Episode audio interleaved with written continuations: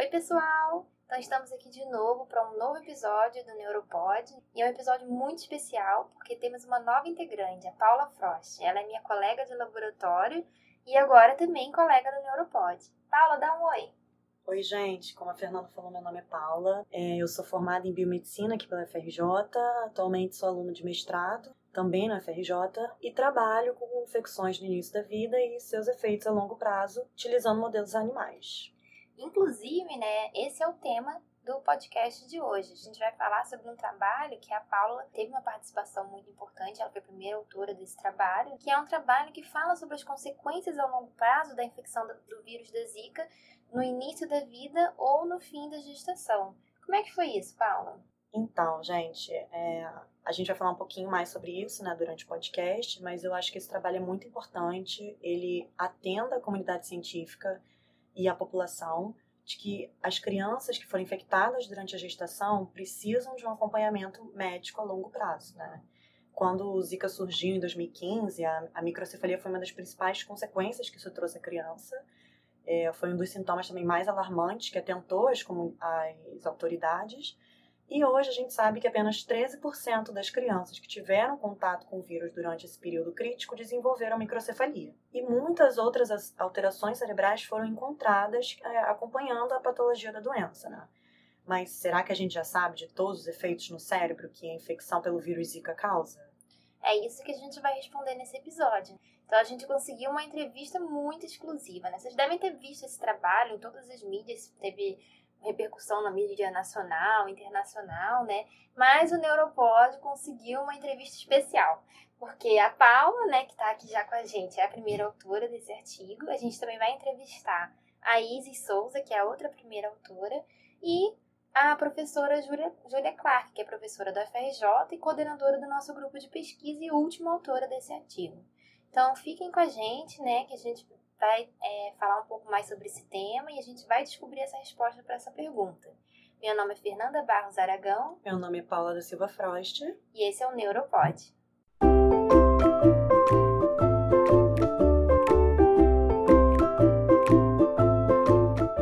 Oi, eu sou Júlia Clark, sou professora da Faculdade de Farmácia da UFRJ.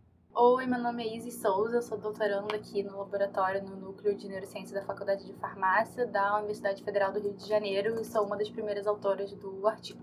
Então, vamos conversar um pouco, né? Eu queria saber de onde que surgiu essa ideia desse projeto, né? Bom, então, durante a epidemia de 2015 foi né, pela primeira vez estabelecido o link entre microcefalia e a infecção é, gestacional pelo vírus da Zika, né? Microcefalia nos, nos bebês, detectável ao nascimento.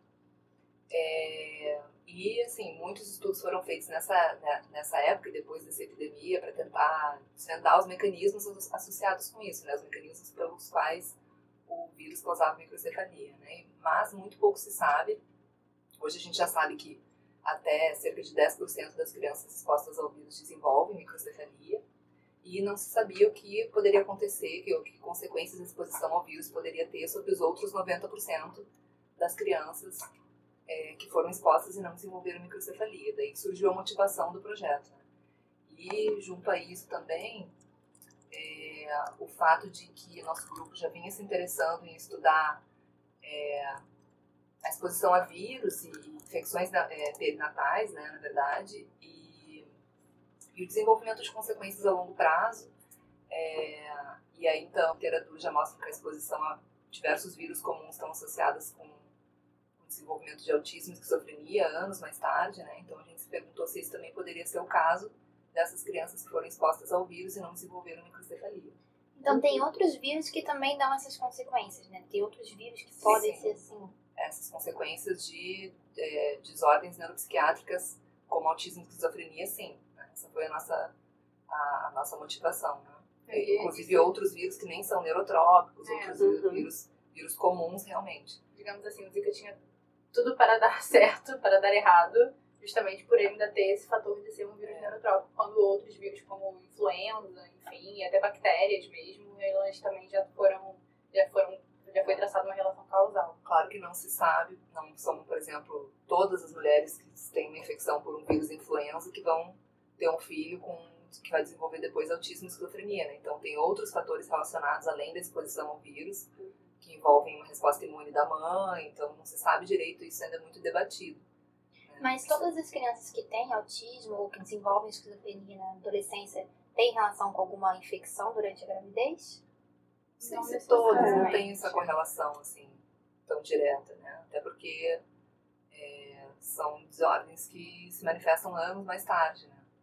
Mas é, então assim seria, é difícil ter para todas as crianças o histórico médico e tal, mas é uma hipótese, né? Que é, é baseada em diversas observações experimentais e clínicas, mas que sim, tem 100% de certeza.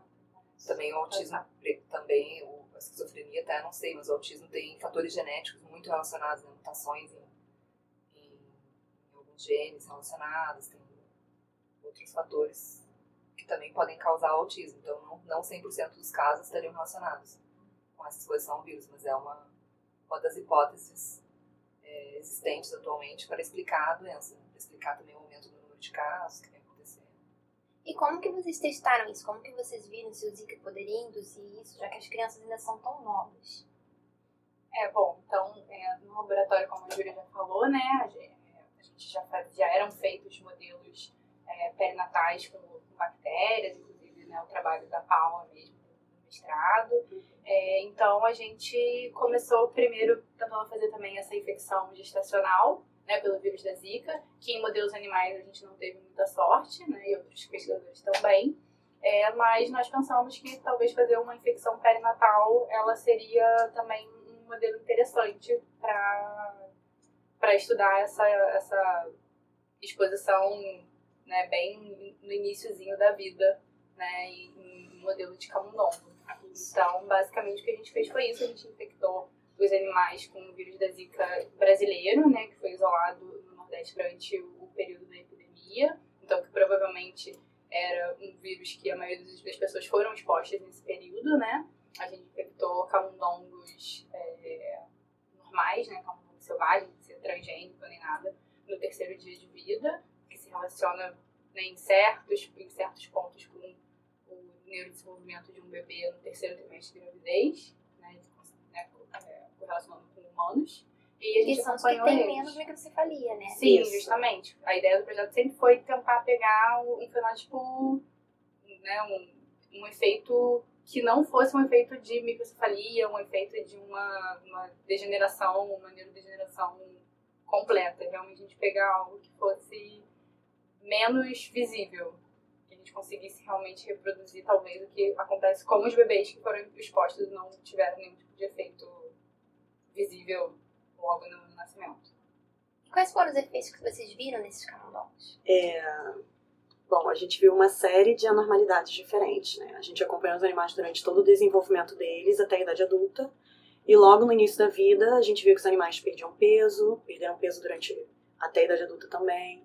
O tamanho do encéfalo deles, a área era menor em relação aos animais não infectados. É, quando a gente olhava no cérebro, né, a gente conseguia ver uma neuroinflamação muito grande ali, com uma série de danos né, é, que também são encontrados clinicamente humanos, como calcificações, necrose. É, a gente também conseguiu acompanhar, né, como esses modelos animais, a gente consegue manipular os animais, a gente conseguiu acompanhar eles comportamentalmente e verificamos alterações é, em convulsão, eles apresentavam convulsões pós-infecção, principalmente durante o pico de infecção, mas que durante a idade adulta eles também eram mais suscetíveis a apresentarem aquelas convulsões. É, vimos dano cognitivo nos animais como adulto, danos motores e também danos de é, dificuldades de sociabilidade, né? Que a gente também consegue avaliar isso no modelo roedor. E isso tem a ver com a esquizofrenia e com o autismo. É, são, é, são características né, dessas duas desordens, são características de ambas, inclusive. Né? O problema de sociabilidade, né? E esse, esse déficit de memória é mais é, é relacionado com esquizofrenia. Não tem como a gente traçar uma relação causal ainda direta com essas doenças, porque, até como a professora Júlia falou, são doenças que envolvem vários fatores, né? não são só essas duas características, tem várias outras, algumas que são muito difíceis de se modelar em um modelo animal, né? mas já dá um indício de que existem, existem é, consequências que o vírus causa e que você realmente só consegue notar muito tempo depois da infecção. Então, que é importante existir um acompanhamento dessas crianças. E também queria frisar, né, de que a gente não está vendo uma relação de Zika com dia e autismo. A gente está vendo indícios de alguns comportamentos que os nossos camundongos apresentaram que também estão presentes nessas doenças. Então, Entendi. E esses é, sintomas que vocês observaram nos camundongos, tem alguma relação com o que é visto nessas crianças que hoje têm que cerca de 3 anos de idade, né? Já tem visto isso nas crianças? É, verdade, nas, nas, crianças que têm hoje 3 anos, nunca foi avaliado. Né? Isso, isso, nunca foi avaliado, não tem, não tem nenhum artigo publicado com isso. Eu só queria reforçar um pouco mais o que as meninas já falaram sobre a dificuldade de se ter modelos é, que mimetizem de forma satisfatória modelos animais que mimetizem aquilo que acontece nos pacientes com esquizofrenia e autismo. É, então, geralmente se avalia essas doenças como todo um conjunto de alterações nos camundongos, né, dos quais a gente olhou uma pequena, uma, uma única tarefa, né, uma única, um único aspecto dessa, desse comportamento. É, e então, vocês pretendem continuar nessa pesquisa? Pretendem seguir? Sim, acho que seria interessante. A gente quer estudar, é, mesmo se, é, assim, se os efeitos a longo prazo, se a gente não vê que esses animais têm uma maior suscetibilidade, têm uma, desenvolvem por si só, só pela exposição com o vírus, desenvolvem é, esquizofrenia e autismo, a gente pretende ver se eles têm maior suscetibilidade quando expostos a algum fator ambiental que, sabidamente, pode desencadear a doença, as, essas doenças. Né? Isso seria, seria uma das opções. Como estresse, alguma coisa assim? exposição a drogas de abuso, a gente sabe que causam isso.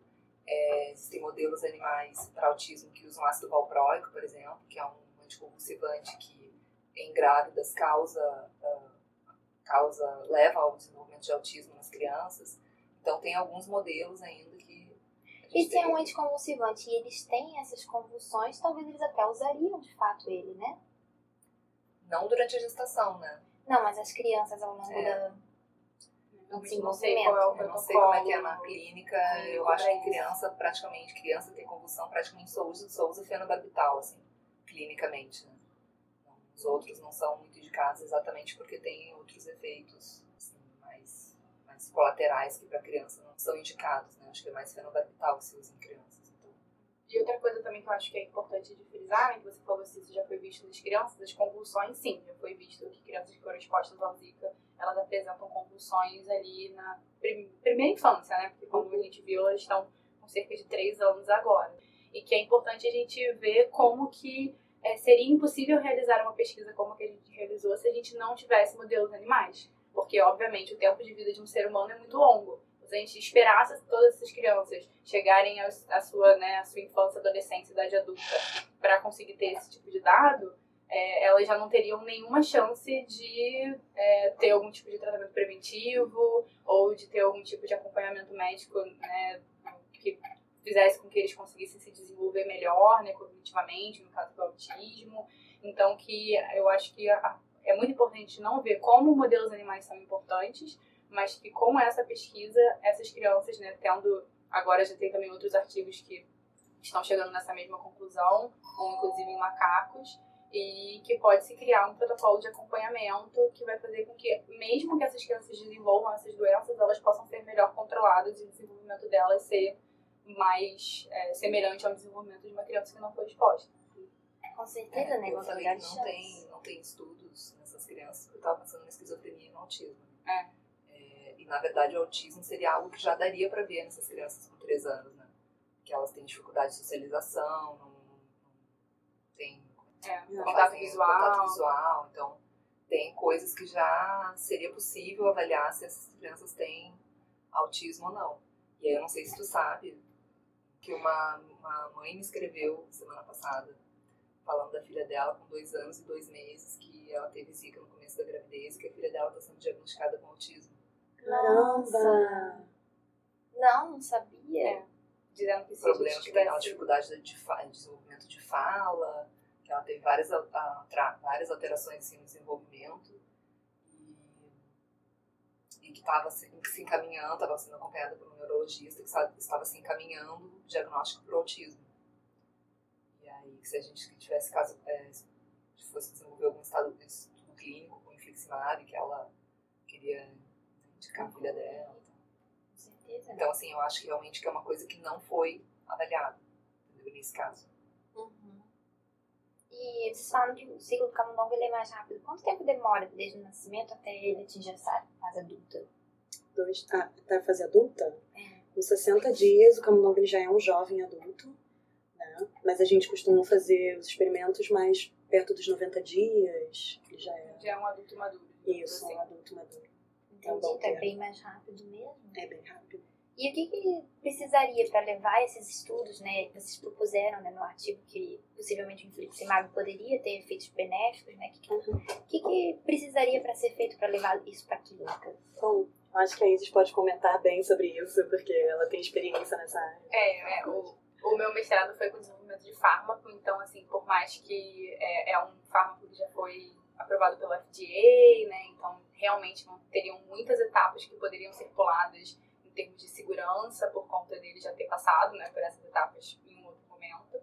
Mas eu acho que a gente tem que pensar, a gente tem que ter muito cuidado, né, principalmente a, a mídia em geral, que gosta muito de fazer algumas, algumas proposições meio sensacionalistas, que é, o infliximab ele é um fármaco para artrite reumatoide que é usado, né, principalmente para artrite reumatoide, e que é usado principalmente por adultos. Então, é, ele não é um fármaco que foi indicado para crianças e ele realmente precisaria ainda passar por uma boa quantidade de estudos pré-clínicos em animais para finalmente ele para essa indicação ele ser indicado para um estudo clínico. né? mas eu acho que o mais importante que o infliximab nos deu nesse, nesse trabalho foi a gente ver que a inflamação por si só, né, o controle da inflamação já pode ser algo interessante para combater algumas dessas consequências. Apesar, né, o infliximab não é um antiviral, então a gente não estava combatendo diretamente o vírus, mas que com certeza a inflamação consequente, que foi muito pesada, como a Paula falou, né, a gente fazendo esse controle poderia ser benéfico para essas crianças. Então, não necessariamente o infliximab virar um fármaco, mas a gente apostar numa terapia anti-inflamatória como uma das formas de mitigar esses efeitos. Isso é muito interessante. Você falou que ele não é, impede a replicação do vírus. Então a replicação do vírus ela continua ao longo da vida? É, então, é, nos animais infectados, a gente observa que o vírus ele replica ali no cérebro num longo período de tempo, né? Com 100 dias ainda tem vírus no cérebro do animal. 100 dias no animal adulto. né? 100 dias, um animal adulto, ainda observamos o, o vírus ali. Só que a gente não sabe se o infliximab altera a replicação do vírus no cérebro. A gente ainda não tem dados sobre isso, né? mas seria até interessante É, a gente não chegou É, a fazer um controle entender um pouco. com o infliximab. Sim. Ele, claro, assim, ele não tem um mecanismo de ser an- antiviral, Isso. mas a gente não, não tem certeza, né? A gente não tem esse dado se ele foi capaz de fazer alguma coisa contra a replicação do vírus. Então é possível que as crianças que forem infectadas durante a gravidez ainda tenham uma replicação ativa em determinados órgãos. Sim. É, sim, Eu é acho que- possível. Existem Precisa- até relatos clínicos de adultos mesmo, que foram infectados, tiveram a infecção com hash, né, com hash cutâneo e tudo mais, e que isso foi resolvida e meses depois a pessoa, apesar de não ter tido uma segunda exposição, porque estava em uma área que não era endêmica para o mosquito nem nada, então muito improvável que ela tenha tido, e ela teve de novo os sintomas, então que foi, acho que foi um ou dois casos apenas que foram relatados na literatura, mas que existe essa possibilidade do vírus ele se Mesmo nos replicar. bebês também já tem um artigo mostrando que o vírus permanece no cérebro, né? Até, assim, até o quanto os bebês estão, a idade que eles têm hoje, né? Então até dois anos por aí, três anos, e o vírus é encontrado no líquido O líquor é o quê? O líquido cefalorraquidiano, que circunda o cérebro, que irriga o cérebro, né? Entendi. Nossa, é, é realmente trágico, né? A gente vê que ainda tem muitas consequências que a gente ainda não conhece. E vocês já falaram que pretendem continuar pesquisando sobre isso, né? É, todas vocês pretendem? O que vocês vão fazer em seguida? Eu? É, então, é, eu tô saindo do Brasil, né? Porque eu consegui uma oportunidade de fazer um doutorado nos Estados Unidos.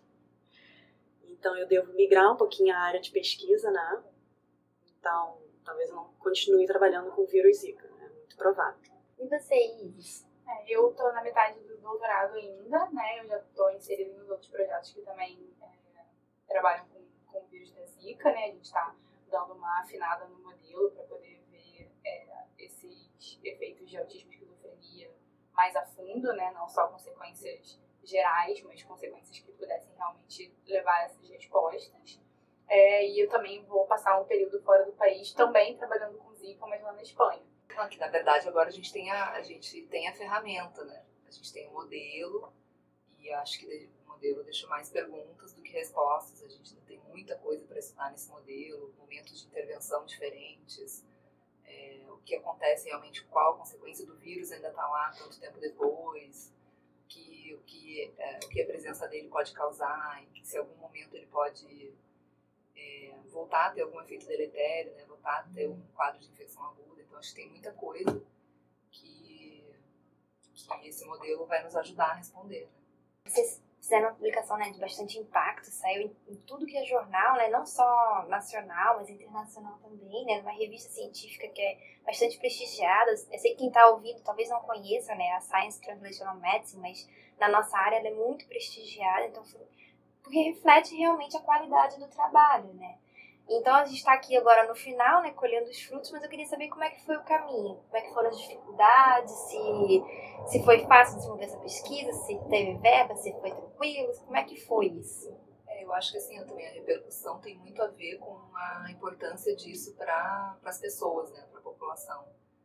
Então, é, acho que todo mundo sempre começa a fazer ciência nas, na área de saúde para o objetivo de melhorar a qualidade de vida da população, né, de fazer um bem para a população e eu acho que a repercussão do trabalho tem muito a ver com isso, né, do quanto isso tem uma um, todo mundo entende que o, o resultado, né, a, a, a, consequência do trabalho, todo mundo é capaz de compreender, né, e tem um impacto direto sobre a vida de muita gente.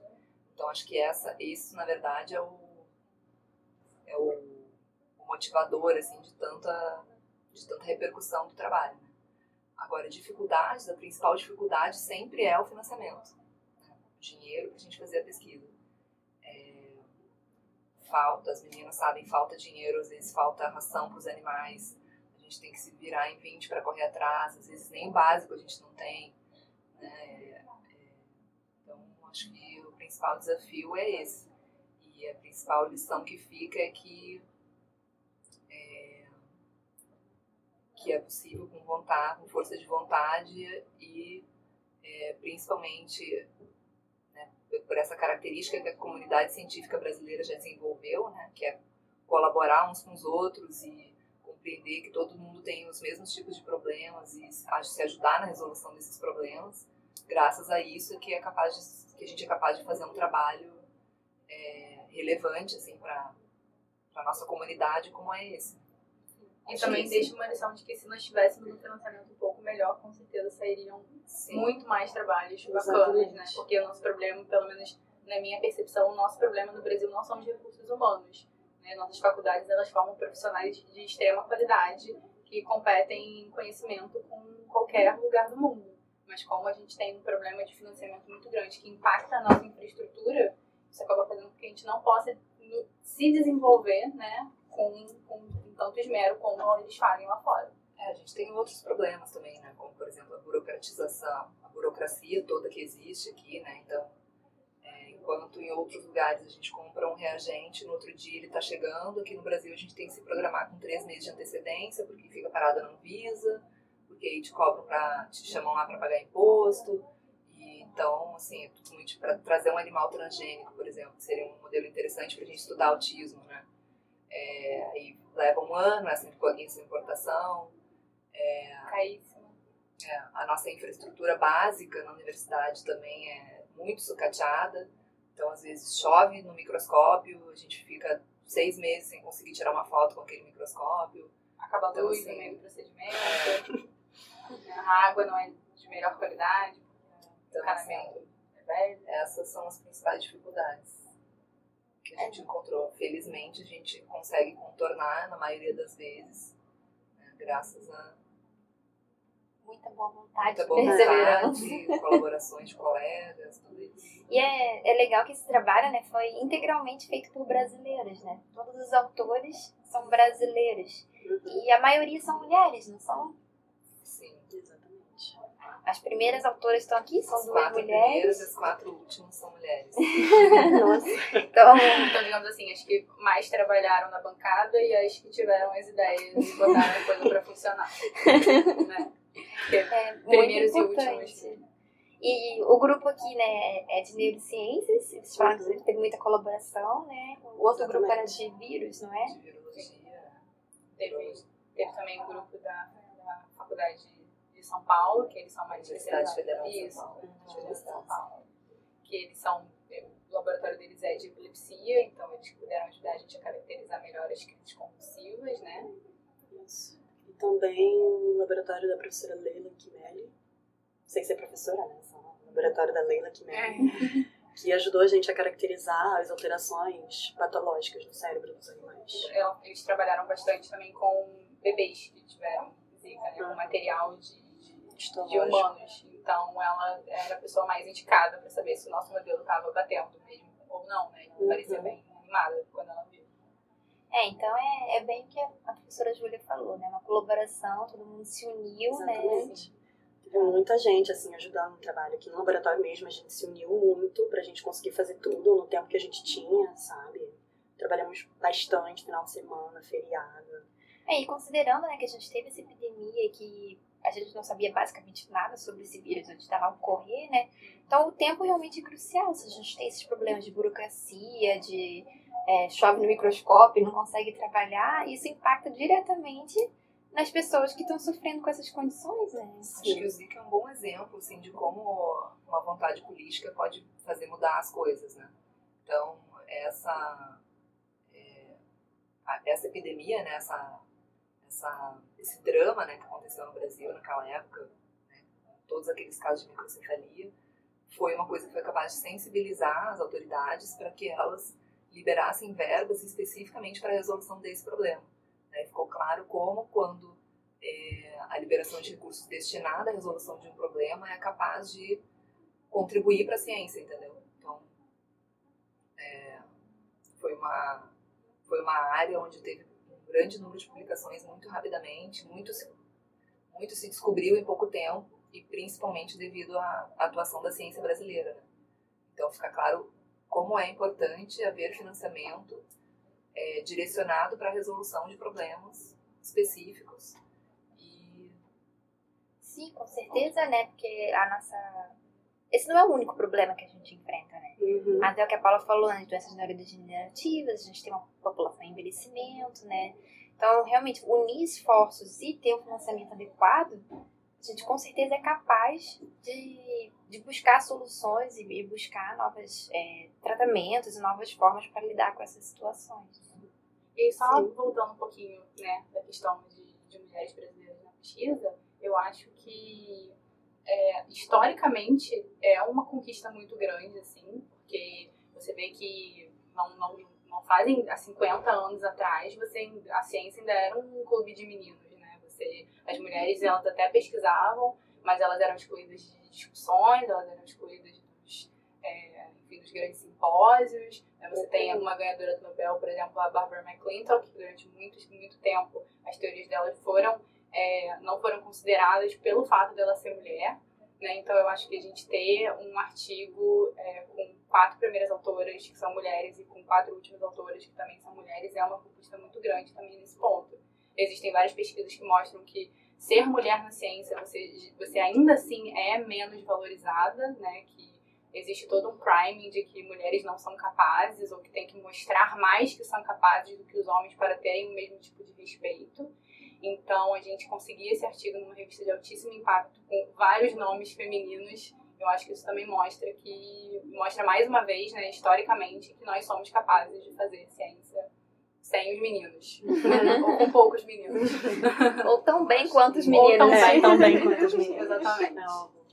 É eu acho que a questão das mulheres na ciência também, ou- ou, na verdade, tem o principal ainda que ainda acontece é que as mulheres são subrepresentadas quanto mais alta a escala, menos mulheres, né? Então, é, outro dia eu estava assistindo uma palestra muito interessante sobre as diferenças na educação de homens e mulheres, né?